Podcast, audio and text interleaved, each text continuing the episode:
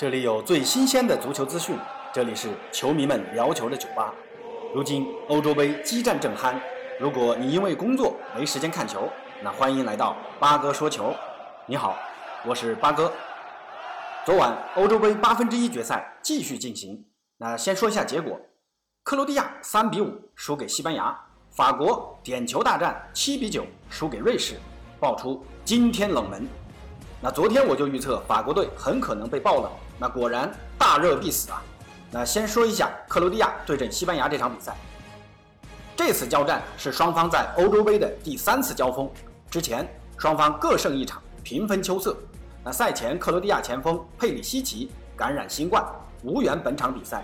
那克罗地亚未战先失一大将，拿到西班牙的出场名单。那八哥昨天的预测虽然没猜中，但也相差无几。那只有前锋位置有点出入，莫拉塔居然顶替莫雷诺首发了。八哥还以为这场恩里克会让莫拉塔替补出场当骑兵来用。那西班牙在开场阶段频繁发动进攻，莫拉塔、费兰托雷斯的射门屡次威胁克罗地亚的球门，但命运总是喜欢开玩笑，那又是乌龙球打开僵局。第二十分钟，佩德里中场附近回传门将西蒙停球失误，皮球竟直接飞入球门。开场被一顿狂揍的克罗地亚，依靠这粒乌龙球领先了，一比零。这是本届杯赛的第九粒乌龙了，已经超越之前所有欧洲杯的乌龙球总和。不过，收拾心情的斗牛士们在第三十八分钟，先是加亚在禁区左侧的抽射被门将扑出，随后跟进的萨拉维亚补射入网，西班牙一比一扳平了。到了下半场第五十七分钟。费兰托雷斯禁区左侧传中，阿兹皮利奎塔头球破门，西班牙反超了，二比一。那到了第七十二分钟，莫拉塔又打进一球，但裁判判罚越位了。这越王名号不是盖的啊！不过仅仅过了五分钟，费兰托雷斯接后场传球，一路带球，先是晃过了格瓦尔迪奥尔，单刀面对门将，其左脚失射，球进了，西班牙三比一，几乎锁定胜局。当然，这个球也非常的奇葩啊！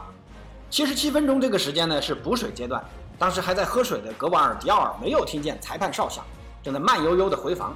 没想到西班牙人这么快就发动进攻，那最后导致丢球。哼，中超喝水哥的神迹再现江湖。不过不屈的格子军团不甘心接受出局的命运。第八十八分钟，摩迪禁区右侧底线传中，混战中奥尔西奇破门得分，追回一球。二比三，那补时阶段就在大家以为西班牙就要胜利的时候，奥尔西奇禁区左侧的四十五度传中，帕萨利奇头球破门，三比三，太神奇了！这种结局让西班牙人难以接受，比赛被顽强的克罗地亚人拖入加时赛。但斗牛士毕竟是斗牛士，不服输的西班牙人在加时赛重整心情，到了第一百分钟，奥尔莫的传中，莫拉塔后点。右脚卸下皮球，换左脚直接凌空抽射，球进了，双翼族莫拉塔立功了，西班牙再度领先。那仅仅过了三分钟，西班牙发动快速反击，奥尔萨瓦接奥尔莫的传中，在两名后卫的封堵下推射近角破门，五比三，西班牙锁定胜局。那纵观全场比赛，跌宕起伏，西班牙先是从一个意外开始。随后大举进攻，三比一的比分让人们以为这场比赛已经没有悬念了。但摩迪率领的格子军团用经验告诉我们：没到最后一刻，永远别相信暂时的结果。克罗地亚人利用经验将比赛拖入加时，虽然加时输了，但巴格想说，克罗地亚人虽败犹荣，年龄结构本就偏大，体能上确实不如更为年轻的斗牛士。年迈的摩迪，直到一百一十三分钟实在跑不动了，被替换下场时，球迷们给出他们发自内心的掌声。八哥也真是心疼他，这是英雄的欢呼，也是球员最高的礼赞。昨天送别 C 罗，但 C 罗还有机会回来。今天送别摩迪，可摩迪再也不会出现在欧洲杯赛场。这是摩迪的最后一届欧洲杯，让我们为摩德里奇点赞，为克罗地亚点赞。而反观西班牙，跌跌撞撞的西班牙，迄今为止总是让人为他们担心。但不信邪的西班牙又总能把你悬着的心给拽回来。你看好他们的时候，他们用低级失误给你踢出难堪的足球；你不看好他们的时候，总有关键先生出来力挽狂澜。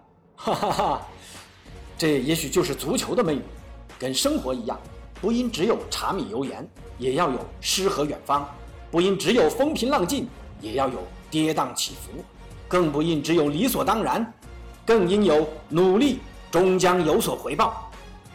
好，我们再来说说昨晚另外一场焦点大战——法国对阵瑞士。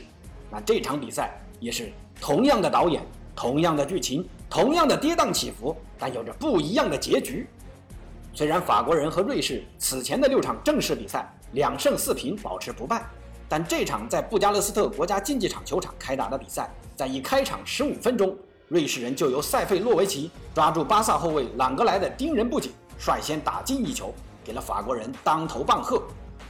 这时，法国人才如梦方醒，大举进攻。但正如我昨天猜测的一样。瑞士人采取了严防死守的对策，上半场法兰西群星们对此也是毫无办法，异地再战。第五十五分钟，帕瓦尔禁区边缘铲倒了祖贝尔，裁判判罚点球，但罗德里格斯主罚的点球被洛里扑出，挽救了法国队。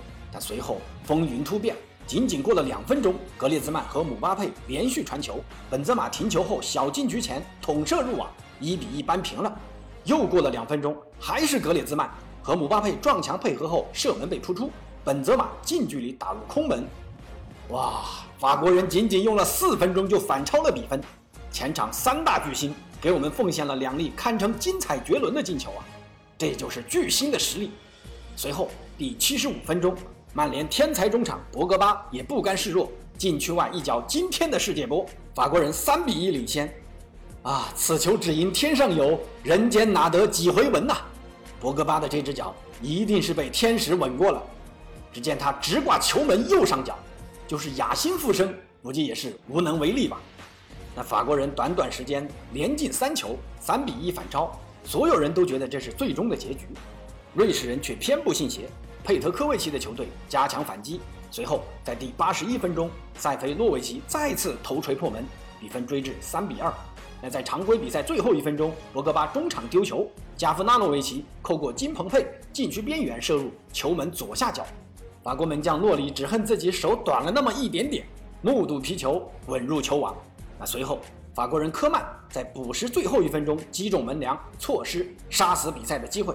幸运女神今天没有站在法国人一边，法国人就此葬送大好局面，被瑞士拖入加时赛。而加时赛双方都各有机会，但都无功而返。最后进入本届杯赛第一次点球大战，那具体细节就不介绍了，只说最后一个姆巴佩，他的射门被瑞士门将索姆扑出，那门将立功了，瑞士人艰难晋级，世界冠军法国队就此打道回府。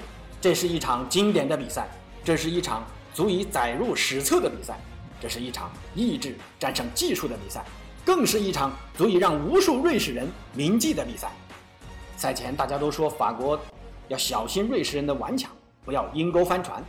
主帅德尚贸然使用朗格莱就是一大败笔。而常规比赛阶段，大比分领先，采取收缩防守的方式对待比赛，只能说人作孽不可活啊！这支法国队就此告别欧洲杯，姆巴佩们也错失了代表法国队在夺得世界杯后。再夺欧洲杯的壮举，但有句老话，留得青山在，不怕没柴烧。回去好好总结经验。你们中的大部分人还年轻，明年的世界杯仍是你们的舞台，加油吧，法兰西！在我录这期节目的同时，美洲杯也正在进行。那梅西的阿根廷四比一大胜玻利维亚，梅西在本场比赛两射一传，表现优异。那如果梅西最终能代表阿根廷夺得美洲杯，那今年的金球奖将是大概率花落已经六获金球的梅西了。好，我是有故事的八哥，大家可以关注一下主播并订阅，也可以关注一下微信公众号“八哥说个球”，里面有我对欧洲杯开赛以来的评述。谢谢大家。